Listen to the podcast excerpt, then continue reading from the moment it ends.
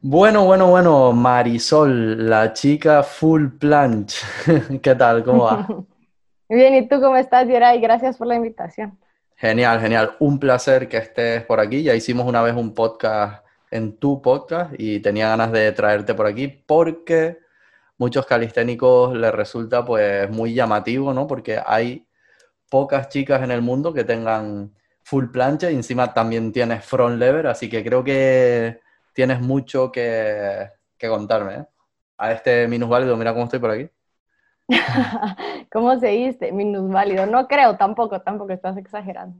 Ahí voy, ahí voy. Ya pude, ayer pude entrenar un poquillo.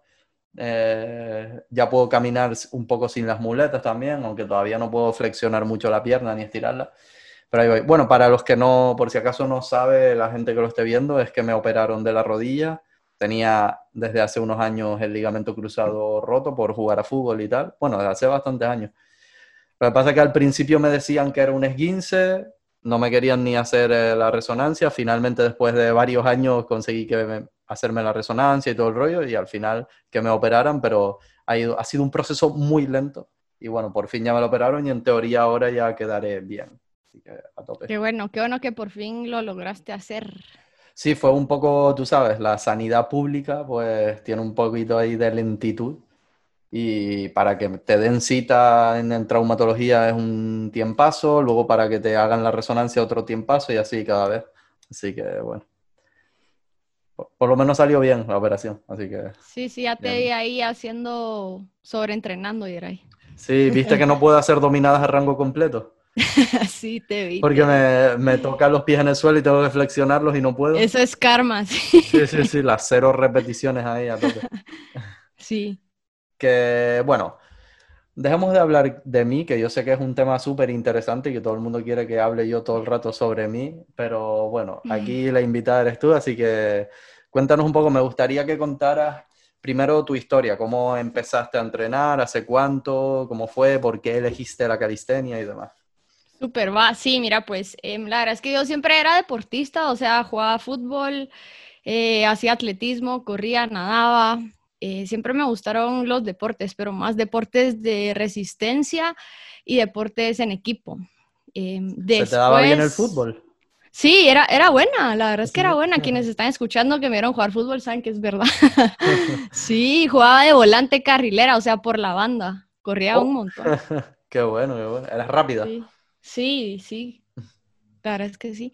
Y, mm, y bueno, después eh, me mudé a entrenamiento funcional como complemento al fútbol. Y mm, después dejé el fútbol. Ah, hice CrossFit también un tiempo. Viví, viví en España un año, hice CrossFit. Bueno, un placer haberte tenido en el podcast y ya. Hasta pronto, adiós. No, no me despidas todavía. Nada, continúa. Bueno, ¿qué tal fue tu experiencia en el, en el CrossFit, ya que estamos? ¿Qué te pareció? Eh, o, sea, la verdad es que me gustó muchísimo hacer CrossFit porque sentía que en 10 minutos me podía morir y renacer. O sea, sí, sí me gustaba muchísimo, pero siempre me di cuenta que había como mucho riesgo de lesión a la hora de hacer levantamiento de, pesas, pero levantamiento, o sea, muy rápido porque te presionan mucho por las reps, ¿no? Mm, sí, que tienes que hacerlas en un determinado tiempo y tal, y ahí, uff. Sí, y por ejemplo, haciendo overhead squats, o sea, nunca trabajé mucho flexibilidad de hombro, la flexibilidad de mi hombro es, era limitada, entonces, o sea, era difícil y sí veía como mucho riesgo porque sí me siento como, o sea, a mí sí me afecta la, presión. Bueno, tal vez antes más, ahora ya aprendí a, dominarla, pero la presión como grupal. Entonces, cuando todos están encima, hazlo más rápido, esto y lo otro, me da como estrés. Entonces, después de un año de hacer CrossFit, cuando regreso a Guatemala, regreso al gimnasio donde trabajaba entrenamiento funcional, pero con kettlebells, con las pesas rusas. Y la verdad es que ya estaba un poco aburrida y yo siempre había entrenado con mi hermano y mi hermano me dijo, mira, pusieron un gimnasio de calistenia, ¿no quieres ir a probar? Y yo le dije, bueno, vamos. Y mm. fuimos. y, y, me gustó porque según yo, yo era fuerte, según yo ya tenía buena resistencia y demás. Y cuando llegué y no podía hacer más, o sea, sí podía hacer pull-ups, pero podía hacer como 6, 7. O sea, ¿cómo puede ser que no pueda hacer más? ¿Qué es esto? Y así empecé. Pero bueno, para un principiante, por así decirlo, incluso ya si, si nos centramos más en el tema chicas, eh, hacer seis dominadas, cuidado, no está nada mal en realidad. O sea, ya Sí. tenías ahí un poquito de... Sí, ¿Cuánto, o sea, yo- una yo creo que pregunta, ¿cuánto mides Ajá. tú? yo mido, siempre digo que 1,60, pero es mentira, mido 1,58. Bueno, ahí, ahí. Nada, por curiosidad, para hacerme una idea así de tal. Sí, soy chiquita, sí soy chiquita.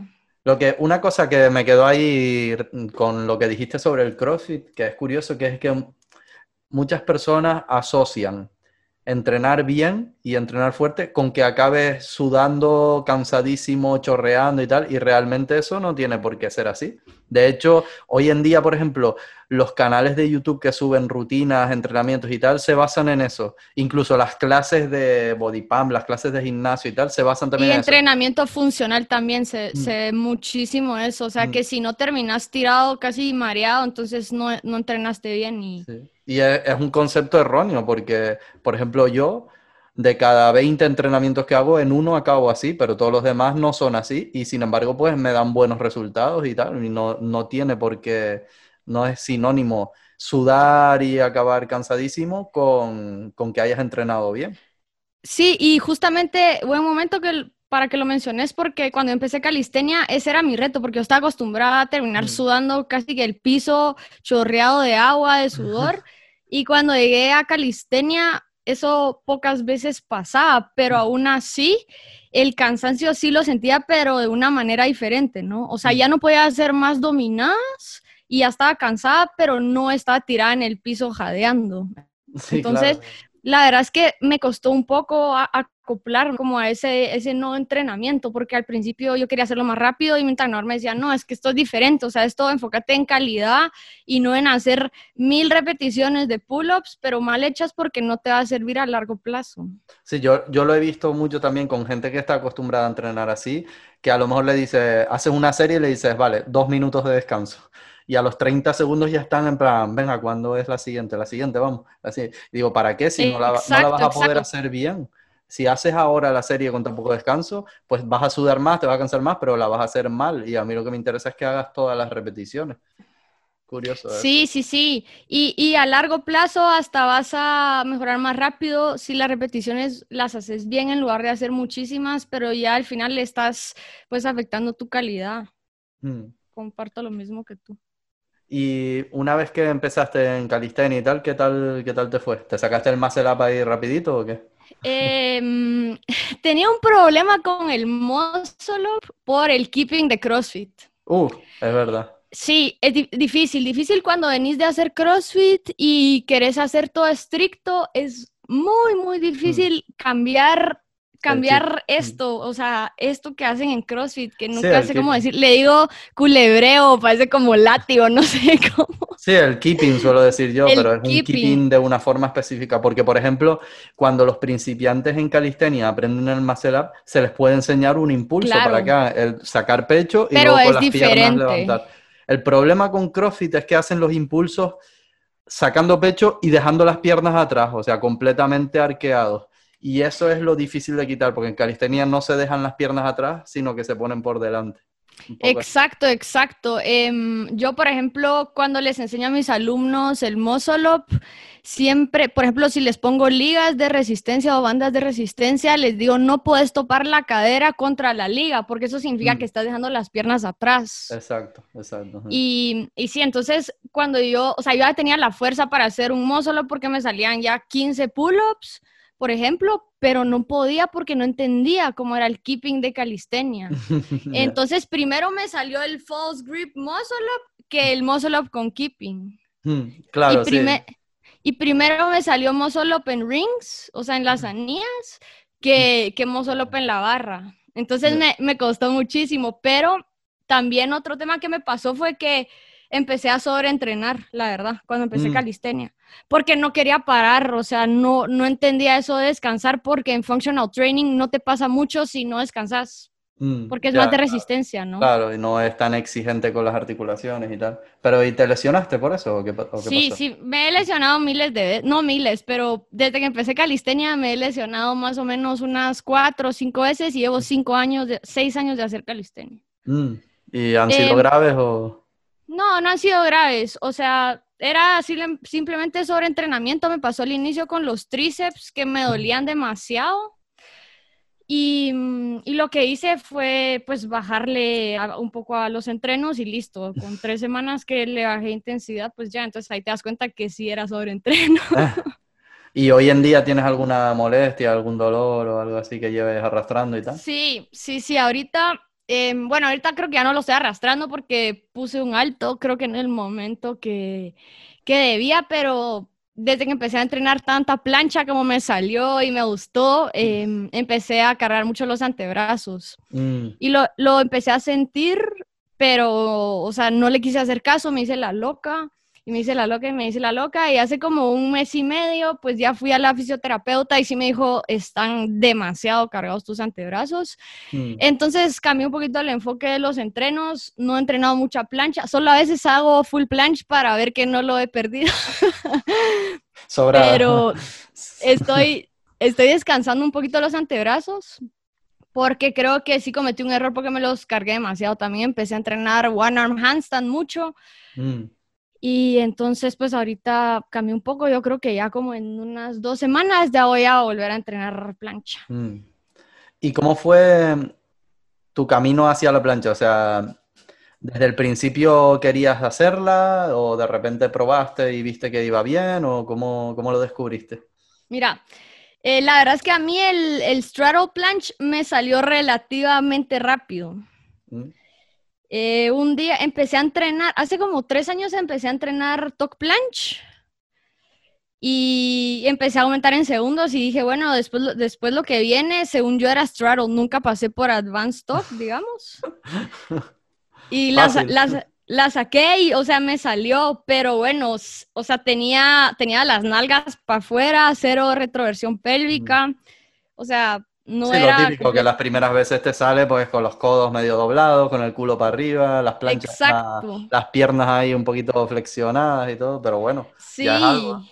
sí, yo siempre digo que eso hay que celebrarlo. O sea, claro que a mí me gusta que la técnica sea muy limpia, pero nadie tuvo el handstand por primera vez así limpio, perfecto, ¿no? Mm, exacto, O menos sea, yo, Eso es ver- eh, de resto nadie más. No, tú tampoco, no seas mentiroso. Tenés Y- que subir una foto tuya de handstand así bananeado. Eh, buf, ahí, si buscas en los vídeos antiguos y eso tienes para elegir. Yo también, yo estaba viendo mis fotos y tengo un- una foto de back layer y está horrible así, ahí te la voy a mandar para que la veas. Pero sí, em, o sea, me salió el straddle, pero nunca logré avanzar a full por lo mismo, porque mi técnica no era buena. Mm, Pero yo no había entendido que el tema de la retroversión pélvica era tan importante. Entonces, Mm. hace un tiempo, hace más o menos un año, conocí a una persona que se volvió mi entrenador de plancha que se llama Ricardo Quiroa. Él tenía full plancha y demás, y me empezó a decir, es que tu, tu straddle plancha está mal, o sea, está mal. Y la verdad es que sí me, me dolió el corazón, o sea, y el alma, porque sentía que era como un insulto, pero era verdad. Entonces, pues él me empezó a ayudar y el objetivo era nunca perder la retroversión en todo lo que hiciera en mis entrenamientos de plancha. Eh, yo, yo honestamente te digo que veía el full planche como imposible, o sea, yo creía que eso no era posible para mí.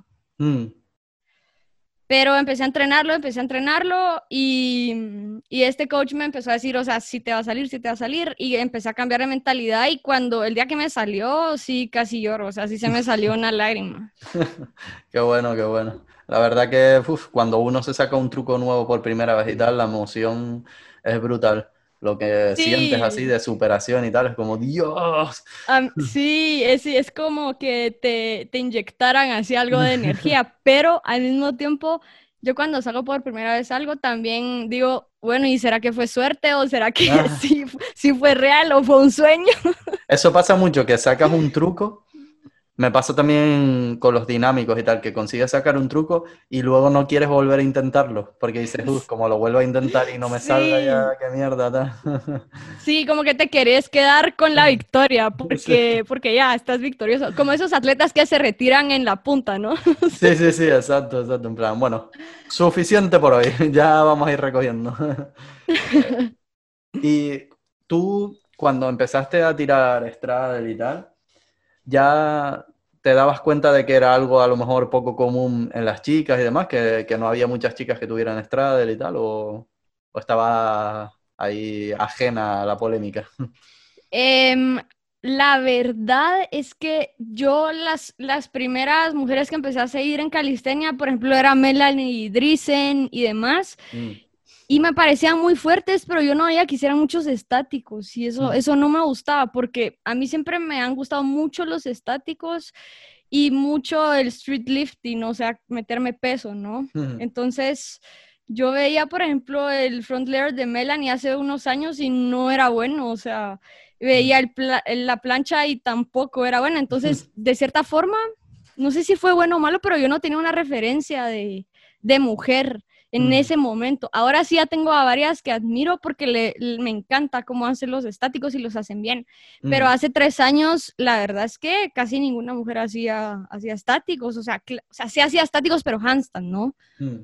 Sí, a- En- poquitas, poquitas. Y las que hacían, por ejemplo, las que hacían straddle, me acuerdo, no sé si tú conoces la de Russian Red, por ejemplo, que lo hacían de una forma mm, como tirando mucho de flexibilidad. Por ejemplo, ella lo que hacía era abrir tanto las piernas que las dejaba prácticamente rectas así, y entonces bajaba una straddle, pero era como que no, no era del todo convincente esa straddle, porque era pura flexibilidad, el culo arriba del todo y tal, sin nada de Sí, retroversión. no.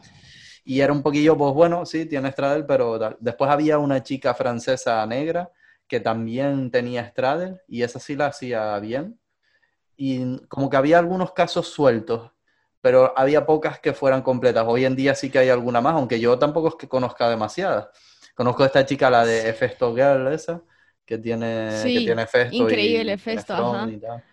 Y alguna que otra más he visto así, pero pocas, ¿eh? La verdad que pocas. Quien, quien me ayudó mucho, no sé si es, pues es de un país nórdico, pero se llama Too Old to Train, no sé si la se dice en Instagram, Mm, pero ella me ayudó muchísimo con el front layer, porque ella tenía un front layer hermoso desde hace dos años y medio. Mm, Y, y me ayudó porque me dijo, bueno, entrena esto, entrena esto y lo otro, y, y- y me salió. Pero sí, o sea, yo de cierta forma sí veía que yo sí tenía una fuerza como por arriba de, del promedio de mujeres, ¿no? ¿Y cómo fue con el front lever? ¿Lo sacaste más adelante o lo sacaste antes que la plancha? ¿Y cómo...? Lo saqué antes de la plancha. Ah, vale. O O sea, sea, si podríamos poner orden de estáticos, el primero que me salió fue el back lever, después handstand, después straddle planche, después front y después full, ah, vale. O full, sea, full eh, plancha, ajá. ¿Y cómo fue con el front? ¿Te costó mucho? ¿Te salió fácil? O... Em, mira, honestamente yo creo que ha- como que mi forma de entrenar ha ido evolucionando, porque cuando yo empecé a entrenar, yo iba a clases de calistenia y pues lo que hubiera en el pizarrón lo hacía. Mm. Después me empecé a dar cuenta que si yo quería lograr avanzar en objetivos específicos, yo tenía que hacer mi programación y ver qué hacía para sacarlo, ¿no? Entonces así empecé a entender cómo entrenar estáticos. Entonces, por ejemplo, la fuerza para front, yo siento que ya la tenía, pero mis entrenos no estaban enfocados a front. Entonces, un día dije, bueno, ya, o sea, paro todo y quiero tener el front. O sea, no paro todo, pero enfoco mi entreno en front. Y me acuerdo que me lo, lo saqué como en tres semanas.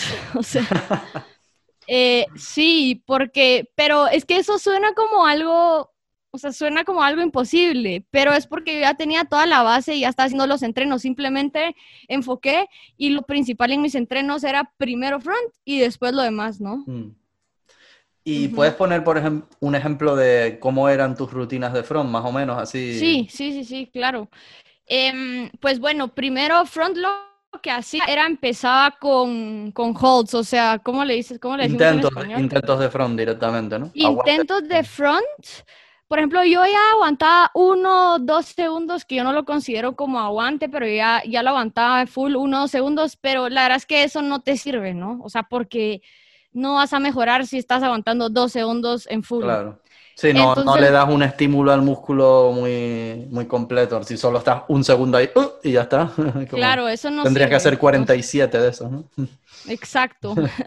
Entonces, lo que empecé a hacer fue aumentar un poquito ahí la, la intensidad de mi entreno porque, por ejemplo, me ponía una liga de resistencia o banda de resistencia en la cadera para hacer la forma perfecta, hacía, o sea, la más suave, la banda de resistencia más suave me la ponía en la espalda baja, no en la cadera, en la espalda baja.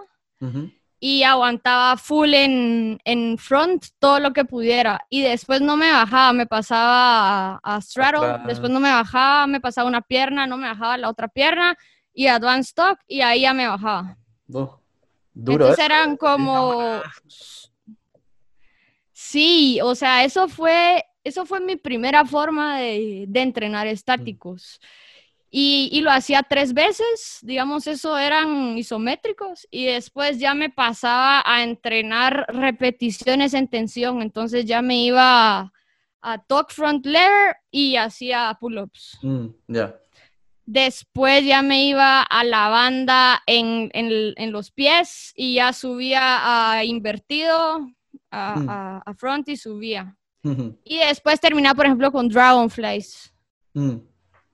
Bastante completito. Y luego supongo que después, aparte hacías una rutina que tenían allí en la clase o ya con eso terminabas sí, sí, día. Exacto. Después hacía la rutina que había en la clase que de básico, yo me imagino. Sí, yo misma las hacía porque pues también doy clases de calistenia, entonces digamos el objetivo de esas rutinas es crear la base bien, entonces tenemos usualmente un ejercicio, por ejemplo, pull-ups, después tenemos HBR, que es como más, eh, o sea, no es de tirón, sino es más de, es un isométrico más fácil. ¿Y eso qué es? ¿HBR? Hollow Body Hold. Ah, vale, vale. HBR Hollow Body Hold, no me cuadra ahí una letra. O sea, es que HBR es Hollow Body Rock. ah, vale, vale, ya sé, ya sé. Sí, que, te, que estás fijo, pero te tambaleas así para comprobar que... Exacto, ajá, ajá, sí. Cabal. Vale, vale. Entonces, ajá, sí, a mí algo no me cuadra, dice Iber, que eso no es inglés, ¿qué idioma es? HBR, Hollow Body Hold, es como, ah.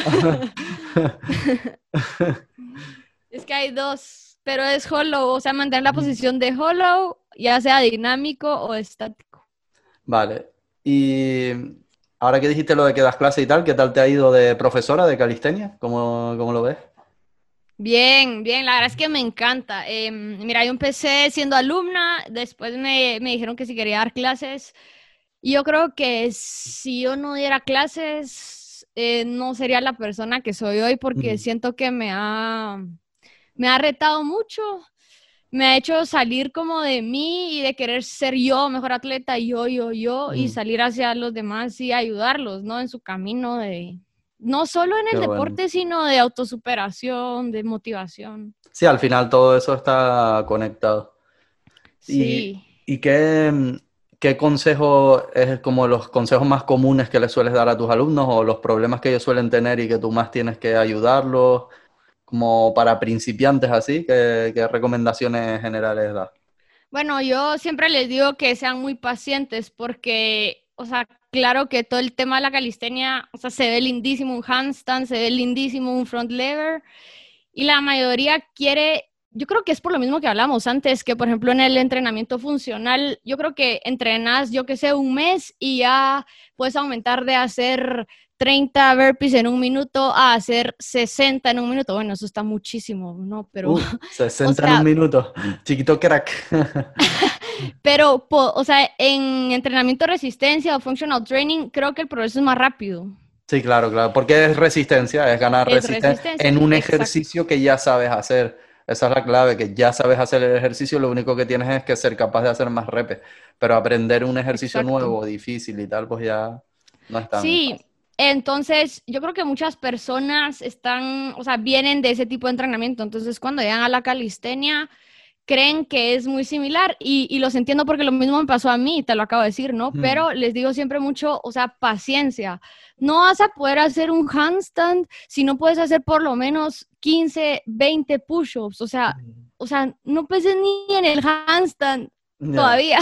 Sí, sí, sí. No es por desmo Ajá, no es por desmotivarlos, pero les digo, tenés, o sea, tenés que ser súper realista, entrenar hoy, dar lo mejor hoy, claro que pensar en tus metas, pero de cierta forma no podés tampoco creer que, que todo es posible desde hoy, ¿no? O sea, creo que se logra con, con trabajo duro. Entonces les digo, paciencia, o sea, mejor enfócate en la calidad de tu progresión hacer la progresión más difícil y si tenés duda de la progresión, pues me preguntas. Pero como mm. esa paciencia y constancia, ¿no? Que yo creo que nos falta mucho, usualmente. Sí, hombre, ah, como te cojan a ti de ejemplo, que sacaste el front en tres semanas y la plancha en cuatro, pues a lo mejor... No, la, la plancha no en cuatro. en dos. no. ¿Tardaste en la plancha? La, la, plancha cuando ya la empecé a entrenar así inteligentemente, tenía esta ayuda de mi entrenador Quiroa, la logré sacar más o menos en tres meses. Mm.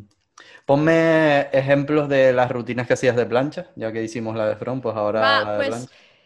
Era similar, o sea, son similares a las rutinas de, que hacía de front. Mm. Solo la misma estructura, me imagino, ¿no? Sí, estructura similar, aunque nunca hacía eh, aguantes de full planche, porque no lo podía hacer.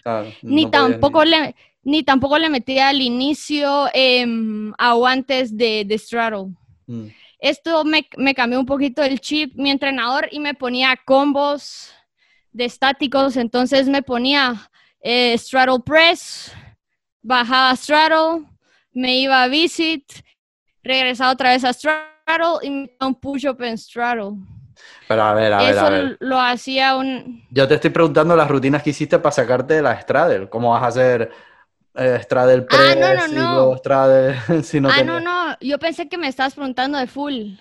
Ah, vale, vale, de full. No, yo digo más de, straddle, porque la mayoría de personas pues a lo mejor todavía no tienen ni la straddle y a lo mejor les da curiosidad de saber qué rutina hacías tú concretamente, ¿sabes? Sí, mira, de straddle, yo la verdad es que lo que me enfoqué, nunca tuve un entrenamiento estructurado para sacar straddle, porque, por lo que te digo, fue el momento, digamos, de, de cuando yo hacía calistenia, que solo hacía las rutinas que estaban en el pizarrón. Mm. Pero en ese momento yo empezaba a entender que si yo no entrenaba para el estático que yo quería, o sea, no lo iba a sacar nunca. Mm. Entonces, lo que hacía antes de entrenar tres veces a la semana, digamos lunes, miércoles y viernes, es que aguantaba eh, talk planche, mm. que era la progresión anterior al straddle. Para ti, sí. Ajá. De tuk directamente de Vale, y entonces, ¿La sacaste sí, solo con eso, sin haberla llegado a entrenar específicamente y tal? Sí, sí, el, la, la, la straddle sí, pero era horrible también. O sea, pueden ver en mi, en mi Instagram si bajan un poquito, ahí su, creo que está subida mi primer straddle y, o sea, yo no diría que es una straddle ahorita. Pero yo ya tenía la base, que es lo que te digo. Yo entrenaba de lunes a viernes, entrenos duros de full body, pero ahí ya tenía, por ejemplo, handstand, ya tenía muscle ups, mm. ya tenía muchas pull-ups, dips. Em, entrenaba mucho handstand press en pared, no sé si sabes cuál es ese. Sí. Apoyando como la parte de aquí de atrás para hacer el press. Exacto, mm. ajá lo puedes hacer con la cabeza en el piso o lo puedes hacer también sin la cabeza en el piso, solo empujando desde las manos hacia la pared. Es difícil, eh, cuesta. Ah, yo lo he probado. Es, es, muy difícil, sí, sí, pero da muchísima fuerza y te da mucha fuerza para handstand también. Hmm. Que, mm, ¿Qué te iba a decir? Eh, y otros elementos así que, que te quieras sacar, porque todavía, por ejemplo, Efecto no lo tienes, creo, ¿no? No, mira, em, yo sueño con muchas, o sea, con muchos elementos, ¿no? O sea, yo quisiera tener todos, pero, pero sí he aprendido a través de, de mis lesiones y de todo este camino que no puedes querer sacar front, back, efesto, planche al mismo tiempo porque vas a avanzar en todos un poquito, pero no vas a sacar ninguno. Entonces mi, plan siempre es, por ejemplo, ahorita que ya tengo full planche, mis entrenos van hacia lograr em, press de full, de full planche, por ejemplo. Eh, push-ups de full también. Y, mm, y, por ejemplo, ahí tengo el Efesto que sí lo quiero, pero no lo he logrado meter a mi programación todavía. O sea, quiero antes el One Arm Pull-Up, quiero antes el One Arm Handstand. Mm. Y, y, como también entreno con lastre, o sea, street lifting, entonces eso también es mi objetivo. Y si tengo demasiados objetivos, pues creo que me pierdo. Y sobre entreno también. Sí, sí. No, y por ejemplo, a, la hora de empezar a mirar para el efecto y tal, pues tienes que tener mucho cuidado con las lesiones, sobre todo si encima has tenido dolores en los antebrazos y tal, tienes que tener cuidado.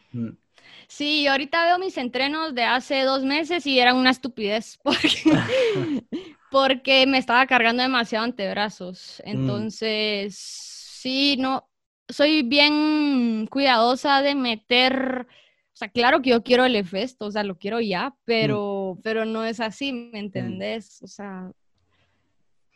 Y para, por ejemplo, el preja full, ¿has probado desde full empezar a intentar subirlo y desde que empiece ya flexionar y subirlo flexionado? Así fue como lo saqué yo. Exacto, o sea, eso, eso es lo ideal, empezar no con los codos estirados, sino doblar los codos, subir, y después arriba estirar, ajá. Sí, sí, sí, cabal así, así es como... Un, ejercicio, ese es sabrosón, sabrosón. y no parece, es, como esos ejercicios engañosos, porque yo, yo lo veía y decía, pues es más difícil un handstand push-up que eso, pero no. no, ya, no, que vas a comparar un handstand push-up. y una cosa que te quería preguntar también es si ¿Has recibido comentarios negativos o desagradables o tal por el hecho de ser mujer y entrenar y tal? O... Sí.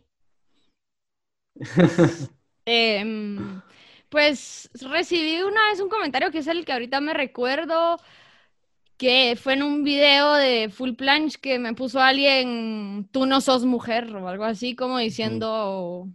Mm. O sea, como que sacar el full planche es como si fueras un hombre o algo así.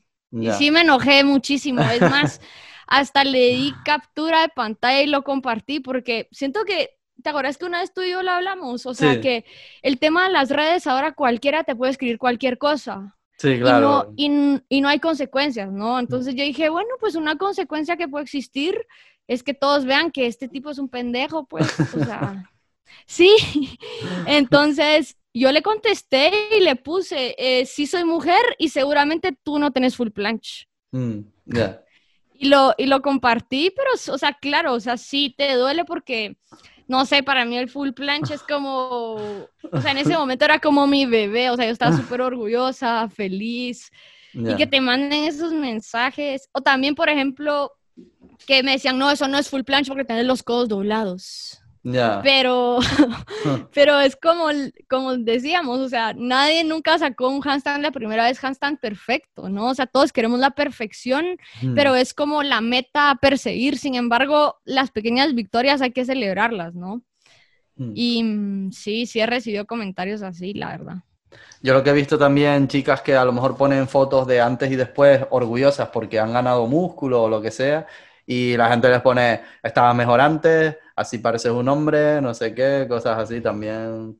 No, eso, eso es horrible porque es eso que, que o sea, la, percepción que tiene la mayoría de personas de cómo es una mujer bonita mm. tiende tristemente a ser una mujer sin masa muscular. O sea, y a mí también, por ejemplo, mi abuela, que ya tiene 90 años, me mm. ve y me dice, ay, no, muy grandes tus brazos. pero bueno, sí, lo mismo me decía cuando jugaba fútbol, me decía, eso es de hombres, pero, mm. o sea, son personas que creo que yo no me enfoco en quererles cambiar la mentalidad de esas personas, ¿no? O sea, mm hasta cierto punto, si a ellos les gusta una mujer de tal o tal manera, que sean ese tipo de mujer, si son mujeres o si son hombres, pues que busquen ese tipo de mujer. Mm. A mí solo me gusta, de cierta forma, como que cambiar el estereotipo y decir, o sea, soy mujer, eh, me gustan los hombres también. o sea, no, no me gustan las mujeres y, y puedo tener masa muscular y puedo ser muy fuerte y eso no hace de menos mi, mm. mi ser eh, lo que estábamos hablando, que yo creo que realmente, si lo miras por lo de que, es lo normal o lo natural, yo creo que lo natural es que una mujer tenga, aunque sea, un poquito de músculo, ¿no? Porque en las condiciones naturales del ser humano, la mujer no está parada todo el día sin hacer nada, sino que tiene que, pues, que tener unas ciertas capacidades físicas y es normal que tenga un poquito de músculo, más que que no tenga absolutamente nada, ¿no? Un poco raro eso.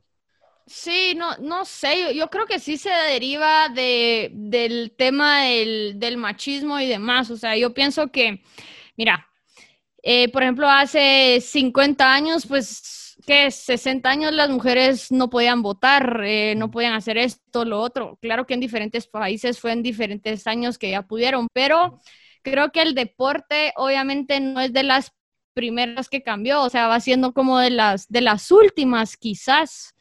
Porque yo lo hablaba, por ejemplo, con una mujer que juega fútbol, o sea, tú comparas el fútbol femenino con el fútbol masculino y está a años luz, ¿no? O sea, mm. entonces creo que es algo que es cuestión de tiempo, pero, pero sí es difícil, o sea, no, no es por victimizarnos las mujeres, pero sí es complicado, o sea, y, y sí duele porque la mayoría de veces dicen, ay, no, ¿y por qué? Es más, espérate, los hombres también se sienten amenazados a veces conmigo. Sí. Sí, o sea. Es la cosa que seas más fuerte que ellos. Sí, en lugar, en lugar de decir, wow, qué bueno que sos tan fuerte y que eso sea como una forma de motivación, a veces se sienten amenazados, pero pues no es mi problema, ¿no? Ahora mismo, por ejemplo, yo creo que eres más fuerte que yo, porque primero, yo no tengo un buen front y tú sí.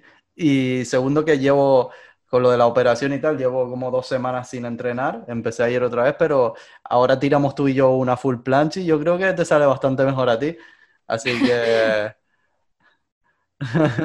Sí, ahorita tal vez sí por el, por el tema de tu operación, sí, pero es, es lindo, mira, yo me siento o sea, me siento inspirada y me siento como con una responsabilidad y una oportunidad más que nada de poder enseñar que las mujeres sí podemos ser fuertes, sí puede hacer un full planche una mujer, sí puede hacer un front layer. Es verdad que las caderas pesan más, que es más difícil, lo que querrás. Con entrenamiento inteligente, constancia. ¿Sí escuchaste lo que dije o no? De último se cortó. Sí, sí. Eh, también te quería preguntar, el tema de la escena en general femenina en calistenia, ¿cómo lo ves? ¿Cómo ves el tema de las mujeres en la calistenia en general, así? Pues yo siento que ha, mejorado muchísimo en los últimos hasta meses, creo yo. Mm. O sea, cada vez veo a, más mujeres y, con más fuerza y, eso me encanta. O sea, me, gusta mucho. Mm. Y y sí, me, me, motiva muchísimo. Creo que cada vez deberían de haber más mujeres, pero no sé si tú preguntaba algo así más concreto. No, no, sí, sí, es eso. Porque a mí me ha resultado curioso también porque, por ejemplo, yo, desde que empecé a entrenar calistenia hasta que vi a una chica entrenando, creo que pasó más de un año. Y luego esa chica y una más suelta de repente y tal pero hoy en día, por ejemplo, voy al parque y siempre hay tres o cuatro chicas entrenando y tal, y ya es mucho más común y lo que tú dices, cada vez hay más, incluso eso en los últimos meses y tal, se ha notado que cada vez hay más. Y no sé, me parece lo lógico porque me parece que muchas chicas les gusta el deporte, les llama la atención y tal, pero no lo han querido probar por vergüenza o porque se sentían que iban a ser la única chica en el parque y tal, o muchas piensan que no tienen fuerza y tal. Exacto, yo, yo creo que eso último que dijiste es lo que a veces pesa más, eso es lo que yo he visto, porque no sé por qué cuando una mujer ve a, otra mujer haciendo una dominada, una pull-up, o sea, cree que es imposible. Mm, sí, sí, sí. Siempre dicen, yo no tengo fuerza a los brazos, yo no tengo. Sí, y no, y no es verdad, o sea, yo siempre digo, o sea, es como todo se desarrolla, o sea, yo no empecé de la nada, nací y ya sabía hacer un pull-up, o sea, no, no es así.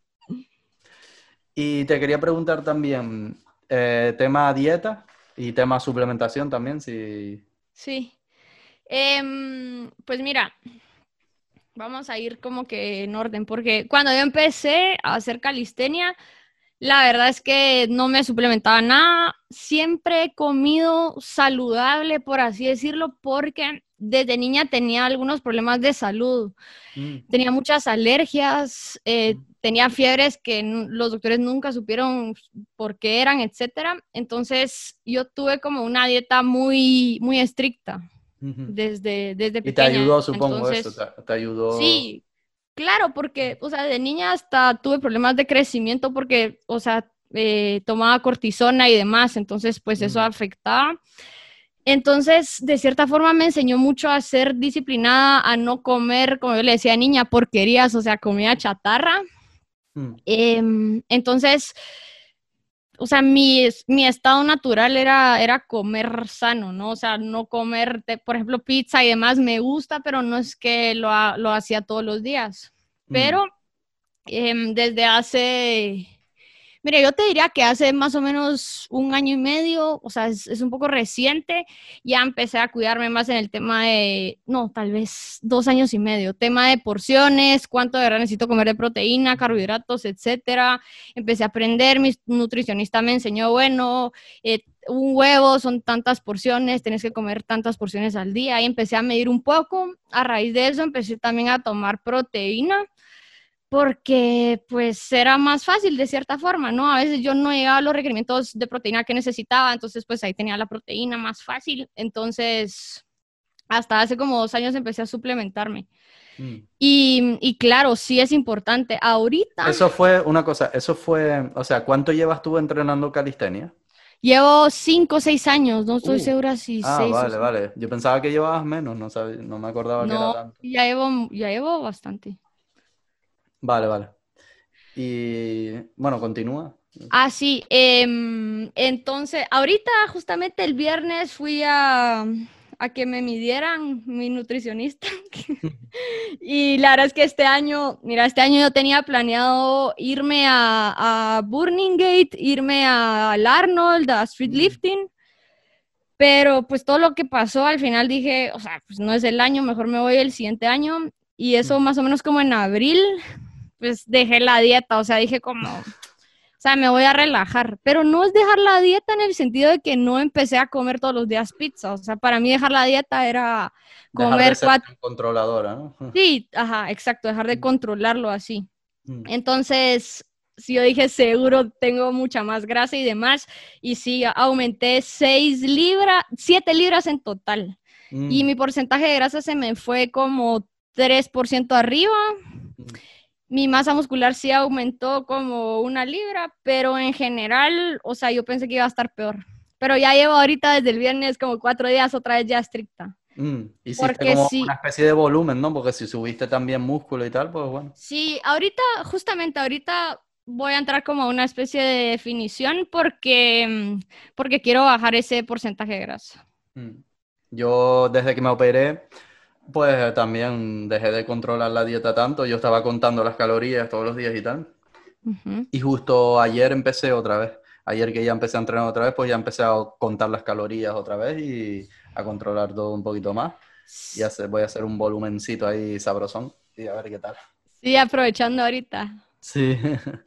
Sí, o sea, y, obviamente sí afecta el rendimiento, porque imagínate si ahorita estaba sacando plancha, ahorita que baje ese porcentaje de grasa y baje ahí un par de libritas, o sea, pues voy a aguantar más mi plancha y, se ve en el rendimiento, me canso menos, etcétera. Entonces, pues sí, claro, sí es importante.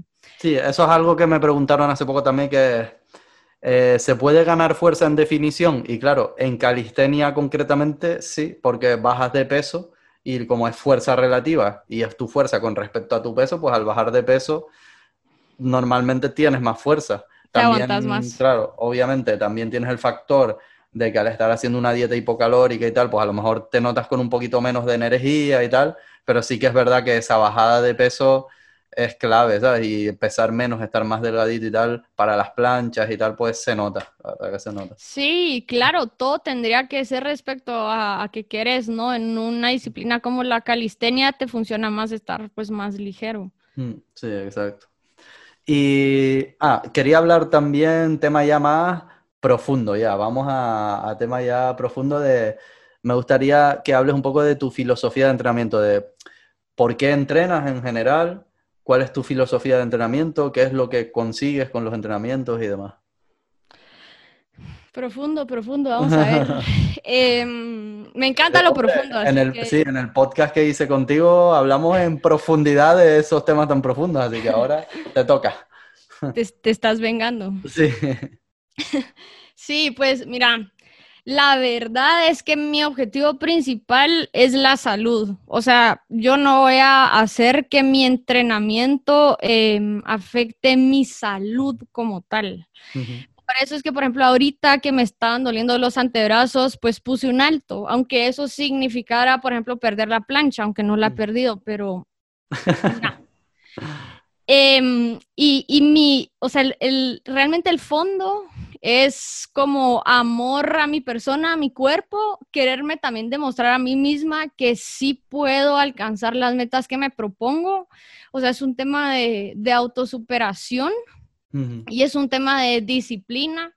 Mm. Em, mis entrenos cada vez son más estructurados porque me he dado cuenta que a través de la estructura logro llegar a mis objetivos más rápido, pero al mismo tiempo soy flexible. ¿Por qué? Mm. Por ejemplo, yo tengo un anillo que, me mide cómo duermo y me mide variabilidad del ritmo cardíaco, por ejemplo.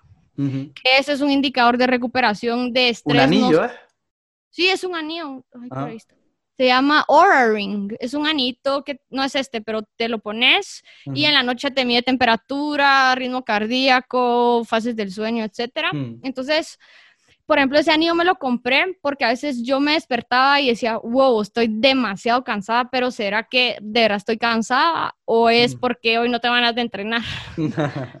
Entonces, por ejemplo, este es un indicador que yo utilizo y ahí me doy cuenta si, si ya necesito descanso. Entonces, yo qué sé, mis, mis entrenos normales son dos días de entreno de calistenia fuerte, un día descanso, después otros dos días, pero a veces si después de ese segundo día amanezco y tengo un indicador bajo y mm. por ejemplo tengo las hormonas altas, eso también me encanta, el rollo de las hormonas. Tengo el tema de las hormonas altas. Pero em, eso, lo de las hormonas, ¿lo sientes tú, te refieres o te lo dice el anillo también? No, no, no, no me lo, no me lo dice el anillo, lo siento yo, pero al mismo ah. tiempo sí he leído mucho, o sea, yo sé que después de, de ovular, la ovulación la controlo con mi anillo porque me mide temperatura. Mm, Entonces tú puedes saber eso, sí puedes ver un cambio. Entonces mm. después de ovular entras a la fase hormonal alta. Entonces el catabolismo y el anabolismo de los músculos no es tan eficiente, el mm. control de la temperatura tampoco es. estás, estás como más propensa, por ejemplo, a sentirte cansada y sobreentrenar. Entonces, por ejemplo, si yo me levanto un día, después de dos días de entrenar calistenia, y, y me toca descansar solo un día, pero veo que mis indicadores no están bien, entonces, bueno, me doy otro día de descanso y me doy dos días de descanso en lugar de uno. ¿Ya?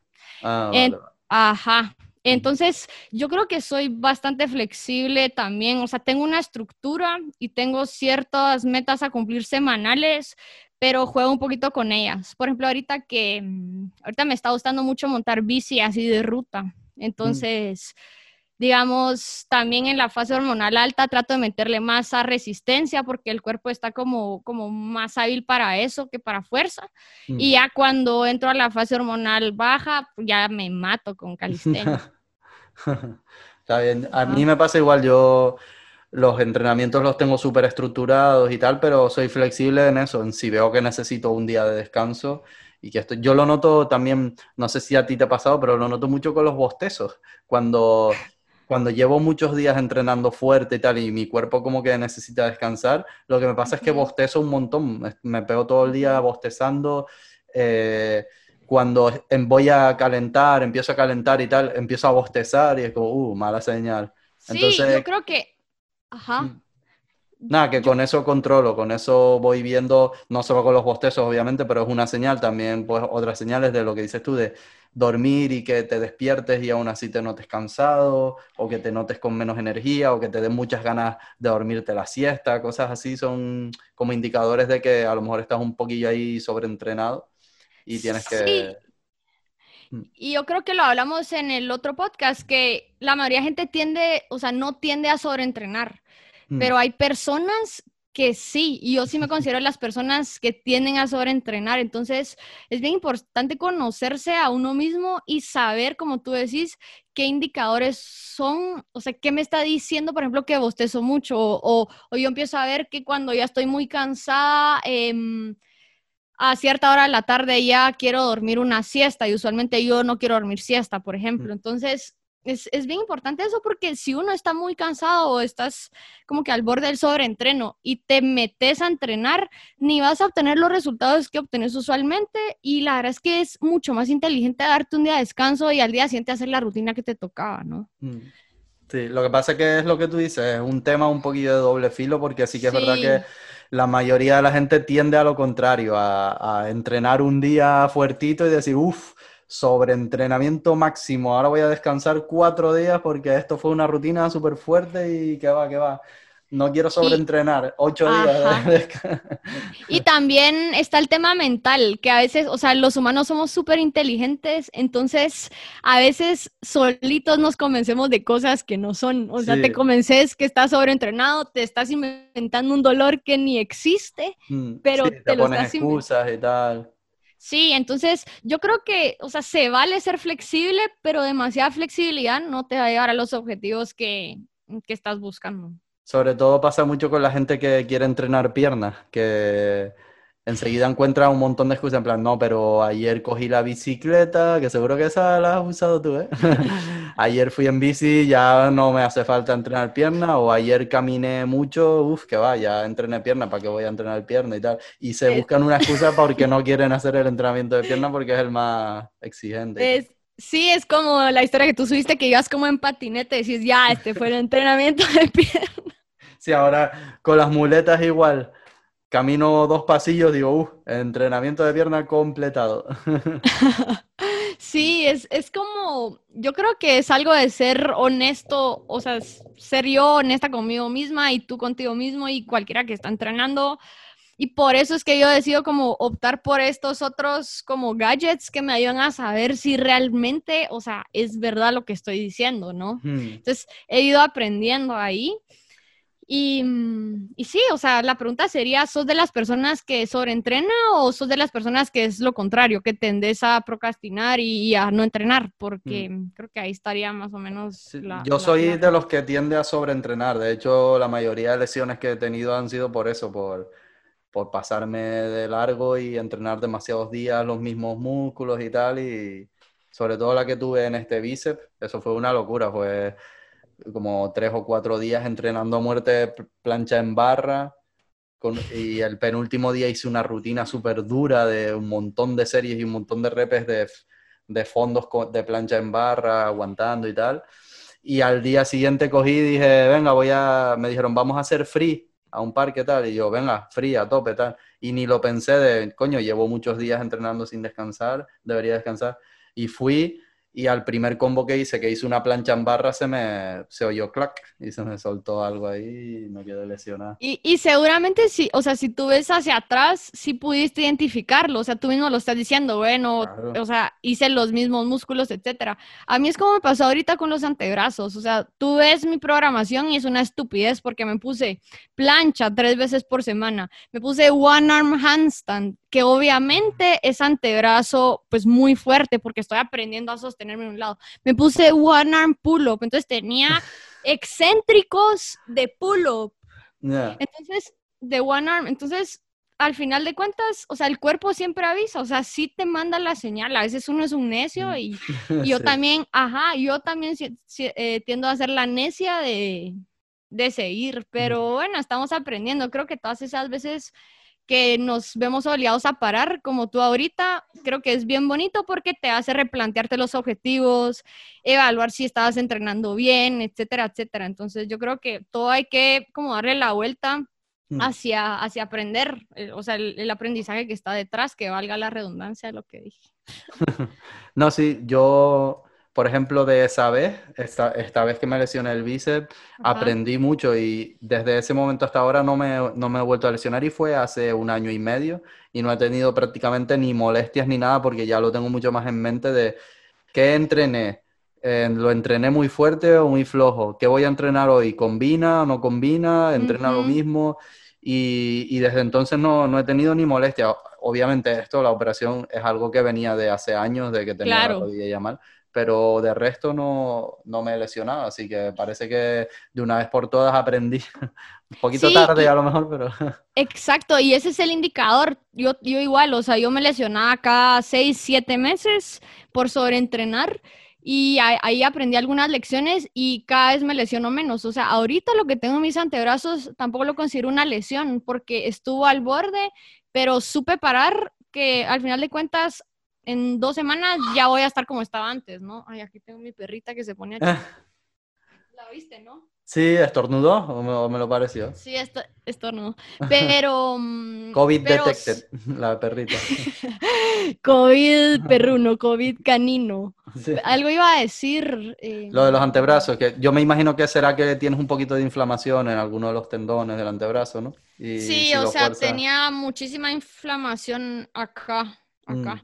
Pero, pero era muy obvio que tenía que parar porque, por, ejemplo- por ejemplo, en mis entrenamientos, a veces al final meto resistencia, ¿no? Entonces, por ejemplo, meto burpees o, o push-ups normales y son muchas repeticiones, ¿no? Ujú. o sea, no intensidad, sino más volumen. Y en uno de esos entrenos estaba haciendo burpees y en los burpees, o sea, en push-ups, me empezaron a doler los antebrazos. Sí, sí, ya te- Entonces dije, ya.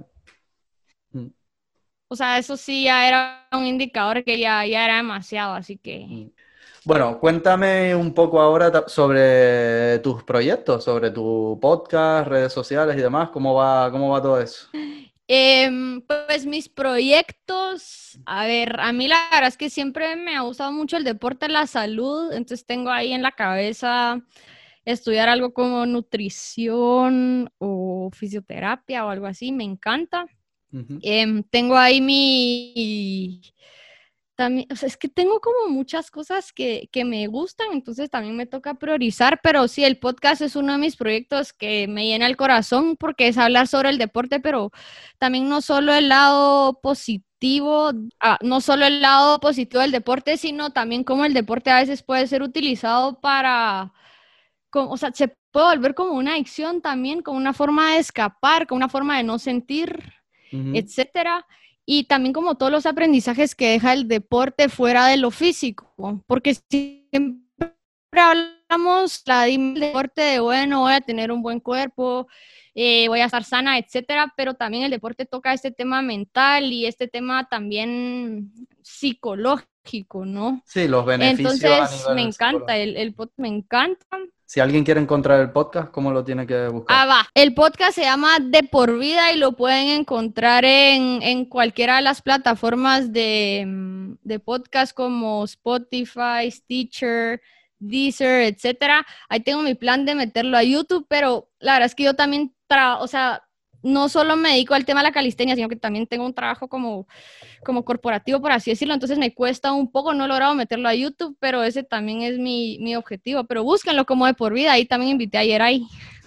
Sí, ahí tenemos un episodio grabado que estuvo guapo. Que por, Sí. por curiosidad solamente, ¿de qué es el trabajo ese corporativo? O si se puede decir, si no, pues nada. Ah, es, es trabajo de espía secreto. No, son mentiras, no, no, no, son mentiras. Em, con mi familia tenemos un negocio de semillas de vegetales. Entonces es el... Mm. De es cannabis. el a- no, no, no, no vendemos ese tipo de semillas, aunque estaría bien, ¿no? Eh, son semillas de, de tomate, chiles, Ah. etcétera. Ajá. Entonces también me dedico a eso. También tengo otros proyectos que vendo flores. También tengo otro proyecto que es de, de empoderar mucho a personas que viven en zonas rojas de la ciudad de Guatemala. Entonces, ¿Zonas rojas qué te refieres? zonas que son muy peligrosas, donde hay muchas maras, Ah, vale, vale. eh, mucha inseguridad, mucha violencia. Mm, Ajá. vale. No, Y- estás, estás ahí a tope con varias cosas, ¿eh? Sí, sí, la verdad es que me soy como multifacética. Mm, Y al, y al mismo tiempo quiero empezar a darle como un poquito más de peso a mi cuenta de Instagram y demás y enseñar un poquito más de, de calistenia porque creo que durante todos estos seis años que de entrenar y de estar en el mundo de la calistenia, creo que tengo muchas cosas que, que podrían ser útiles Claro. para, para los demás, ¿no? Claro, Pero sí, claro. ahí voy encontrando el... Y entonces, como es tu Instagram, también aprovecha y mete ahí el... Ah, síganme en Instagram, es Marisol HF7. Correcto, facilito. Y te iba a comentar, ah, última, para ir cerrando ya, última pregunta sobre el tema de los rumores de nuestro noviazgo. No sé si te han llegado, pero a mí me han llegado un montón, ¿eh? De que cuando nos casamos, Eh, ya estamos planeando la boda, solo que Yeray quiere en España, yo quiero en, en el Caribe, y no, no sabemos qué hacer. ¿te imaginas los dos en full plancha en el altar ahí? Sí, o sea, me, dio- me dio mucha risa porque, o sea, bueno, y ha sido chistoso como nos conocimos, pero solo nos conocemos a través de una pantalla y ya nos quieren casar, o sea, no sé. Sí, sí, sí. Joder. A la antigua, a la antigua, hasta el matrimonio nada. Bueno, pero yo también he visto que son bien intensos contigo, o sea, lo que quieren a ti es buscarte novia, ¿no? O sea, o sea, Sí. yo, o sea, cualquier otra. Sí, hombre, yo creo que tú les haces más ilusión por el tema de que eres calisténica de alto nivel. Sí que es verdad que cada vez que hago algo con, por ejemplo, con Laura, también me dicen mucho que, que cuando me caso, un podcast que hice con otra chica que se llama Joana también, También. un poquillo ahí, sí que no sé. Cre- creo que piensan que estoy ahí como muy solo o algo, forever alone. Sí, yo creo que, bueno, yo también que ya llevo un tiempo ahí de, de soltera codiciada, le digo yo, por solo, solo lo, lo digo para causar risa, ¿no? Porque es cuando te preguntan, bueno, ¿y el novio? Y bueno, ¿y por qué estás soltera? ¿Y todo bien? ¿O qué te pasa? Pero yo creo que la mayoría de personas, o sea, lo usual es que que estés en pareja, ¿no? Entonces, cuando hay alguien que lleva un tiempo que no, ya empiezan así todos esos rumores, Sí. No, y tu abuela, tu abuela me imagino, ¿no? Que cuando te casas y tal. Sí, sí, sí, o sea, mi abuela que ya está viejita dice que me case antes de que pues se muera o algo, y yo digo, calma, o sea, calma, hay tiempo para todo. Y pero imagínate que conoces a un chico y te gusta y tal, y por ejemplo hace un muscle up y, y resulta que los hace así metiendo un codo y, y todo mal así. Uh, ahí cuidado, ¿no? La, la verdad es que siempre me, siempre me están diciendo que me tengo que buscar un calisténico y que esto y lo otro, pero, o sea, no, no tiene que ser, ¿no? O sea, simplemente con que le guste hacer deporte, eso sí es importante para mí, porque luego tuve un novio que, que cero deporte y sí me estresaba, o sea, no, Mm. yo no podía con eso. Claro, Pero- sí. Pero bueno, mi- mientras que no sea crossfitero, te lo doy por bueno, pero es crossfitero ya sí que chungo, ¿eh? No, no, no, yo la verdad es que creo que hay muchos atletas de CrossFit también que son muy buenos. Eso sí, no pueden hacer lo que hacemos los calisténicos. No, sí que es verdad que es difícil, por ejemplo, si tú eres una persona que le dedica muchas horas a entrenar, muchos días a la semana y tal, pues a lo mejor tener una pareja que no es difícil de compaginar porque es un montón de tiempo que obviamente pues no van a estar juntos, a no ser que tu pareja vaya al parque a ver cómo entrenas o algo, pero sería, es difícil. eh, Sí, sí, sí, yo pienso lo mismo que tú. Creo que, o sea, sí sería más bonito, ¿no? Que, que hiciera calistenia y que pudiera hacer planche con él y todo. Pero, pero bueno, no, no, es que es lo que a mí me da risa, que a veces me dicen, por ejemplo, me preguntan así amigos, mira, ¿y tú quieres tener hijos? Y yo, es que tener hijos, o sea, primero, o sea, tener una pareja, pero tener hijos no es como pedir pizza, ¿no? O sea, o sea, ¿qué es eso? Primero tenés que encontrar a alguien que tenga más o menos los mismos valores que tú, que funcione, por ejemplo, esto del deporte, que, o sea, yo quiero un compañero, ¿me entendés? Y, y ya después tal vez un hijo, pero yo creo que sí, la gente es muy intensa con eso las parejas, o sea, que, que nos dejen que nos llevemos bien y ya, no, Sí. tenemos- Bueno, a lo, a lo mejor de la gente que ve el podcast y tal, a lo mejor te sale algún pretendiente ahí que, que le tiene un flechazo. Bueno, y a ti tal vez te sale una novia también por ahí. Bueno, se verá, se verá con el tiempo lo que pasa. Exacto. Pero sí que es verá. verdad que, que un viajito te podrías pegar. O sea, yo a Guatemala, fu, chungo, porque las maras y eso me dan... Ay, esas son excusas, son excusas. Aquí Tenerife, el paraíso de la calistenia, no hay maras, no hay inseguridad, puedes estar tranquila por la calle y tienes 47 parques de calidad. 47, wow. No, no sé cuántos son, pero más de 30 seguro que sí, ¿eh? Y es una isla pequeñita. No es sí, muy- qué belleza. Yo la verdad es que eh, hasta te dije que sí, o sea que tengo planeado irme el otro año porque quiero ir a competir y ahí me puedo tirar ahí alguna visita. Es verdad, es verdad. Tienes que, sí. Es Sí. que este año al final casi ni ha habido competiciones ni ha habido nada, entonces claro. Sí, o sea, yo le hablé a, a, digamos, a las personas que competirían, digamos, más o menos en mi categoría, mujeres, y me dijeron que no tenían planeado, pues, ir a las competencias porque como estaba tan ine- inestable todo el tema de las fronteras y demás, y es muy lógico, ¿no? O sea, Mm. al final de cuentas está todo muy incierto, entonces es difícil tomar esas decisiones, pero el otro año sí. El- la Burning Gate ni se hizo, creo, ¿no? No sé, no vi Sí la, hic- sí la hicieron, pero fue de, creo que solo llegaron italianos porque Ah, después, sí, me escribió, me escribió un amigo, un- bueno, un alumno, mira, un alumno, un chavo me escribió por Instagram y me dijo, oye, ayúdame con mi plancha, no sé qué. Yo la verdad es que soy súper abierta en ese sentido, sí los ayudo, pero cuando me doy cuenta que no son constantes y que no entienden nada Mm. de perseverancia, ya no los ayudo. Claro. Sí, que Pero- quieren que les des un consejo para sacarse la mañana, pero si lo que le dices es Sí. tienes que entrenar tres meses, ahí dice, ah, bueno, ya, ya iré viendo, ya. Sí, y ese, es- ese es un buen tema, cabal, que ahorita lo, lo voy a sacar como si yo fuera la del podcast, pero es que a veces me escriben y me dicen cómo sacar full planche. Entonces, Pum, yo les digo. O sea, es que es que me estás preguntando algo que yo no he visto, qué Mm. progresión tenés de planche. Yo Mm. no he visto nada de ti, entonces es bien difícil porque los programas de planche se acoplan a cada persona. O sea, mi debilidad, por ejemplo, para sacar full planche o mi limitante era que no podía extender porque tengo hiperextensión, entonces yo no podía hacer esto. Mm, no. Entonces fortalecí muchísimo, muchísimo mi bíceps, pero eso me funciona a mí, Mm. pero eso, es- eso no le funciona a cualquiera y a todos, es más, a casi nadie. Sí, sí, sí. Yo lo que daría es el consejo de si vas a preguntar algo, intenta formular la pregunta bien y formularla de una manera que la otra persona te pueda responder, porque sí que es verdad que a mí me pasa mucho también que a lo mejor me dicen, eh, hola Yeray, estoy haciendo tres días a la semana tal cosa, ¿está bien? Y claro, tú dices, bueno, pues depende de, de qué objetivo tengas primero, porque a lo mejor si tú quieres entrenar una cosa y lo que me dices que estás entrenando es otra, pues no, no estaría bien, pero es que depende de, de tu nivel, de- del tiempo que tengas, de, de las características físicas, es que depende de muchísimas cosas y con esa pregunta tan sencilla yo no te puedo decir, igual que lo que dices tú, de dime un ejercicio para tal o dime cómo sacar tal cosa.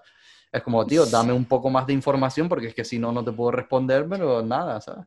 Exacto, y, y también te pone, o sea, nos pone a nosotros en una posición también bien delicada porque tú le puedes decir, sí, sí, sí, o sea, está bien, entrena así, pero tú no sabes si los demás días está haciendo algo más. Mm, Entonces después le vas a decir sí, vas a decir, ah, es que me dijiste no sé qué y sobreentrené. Entonces es como un, un riesgo también y es delicado, pero a lo que iba es que este chavo es un español del norte de España y lo ayudé y ha progresado muchísimo en su plancha y me contó que vio el, el- la Burning Gate o el Burning Gate, no sé cómo se dice, y mm, la copa, porque es, porque es la copa, no sé. La Copa Burning Gate. Va, y me dijo que había, o sea, que en la categoría femenina me dijo, o sea, si tú hubieras sido, hubieras ganado, porque, Mm, o sea, la, la mujer no tenía, por ejemplo, front lever, no tenía Mm. plancha, etcétera. Uh. Y yo dije así como, bueno, es que si hubiera ido, ese era el Mm. plan, pero no se pudo. Bueno, el año que viene, ¿no? El año que viene a tope. Sí, sí, sí. Pues, pues sí, a ver qué tal, a ver qué tal. Bueno, Marisol, vamos a ir cerrando ya, que también la rodilla de estar tanto tiempo sentado aquí Ya te me empieza, se me empieza a quejar un poco. Voy a echarme en el sillón un rato a, a reposar. Hacer, hacer volumen. Sí, Para sí. comer. Y nada, un placer, como ya es habitual. Y nada, eh, comentarle a la gente que obviamente pues que te siga, que siga tu podcast, que te dé todo el apoyo. Y nada, esperamos verte pronto con ese preja full y esa dominada de una mano y todo eso. Y- Gracias, Geray. Sí, y seguiremos en contacto. Y si algún día vienes por aquí, pues ya grabamos algún vídeo entrenando juntos o lo que sea. Que estaría bastante guay. Sí, me parece, y pues tú también que, gracias por la oportunidad y tú también que te recuperes rapidito de, de esta lesión. Mm, Sí, a ver, a ver qué tal, a ver qué tal. Parece que de momento voy súper bien, como que voy rápido, ¿sabes? Como que me he ido recuperando bien. Así Sí, ya vi, ya vi, qué bueno. Espero que Yo- siga así. Yo creo que ya desde hace tiempo te estás preparando, así que por eso ha sido como más Sí, ya estaba mentalizado. De hecho, me iban a operar hace meses y me la cancelaron. Y luego ya me volvieron a llamar y ya había buscado hasta los ejercicios de rehabilitación y todo, así que ahí voy. Así bien organizado, sí, Sí. qué bueno. Pues nada, muchas gracias Marisol. Voy a ir cortando esto ya. A ti, a ti. A tope. Voy a parar.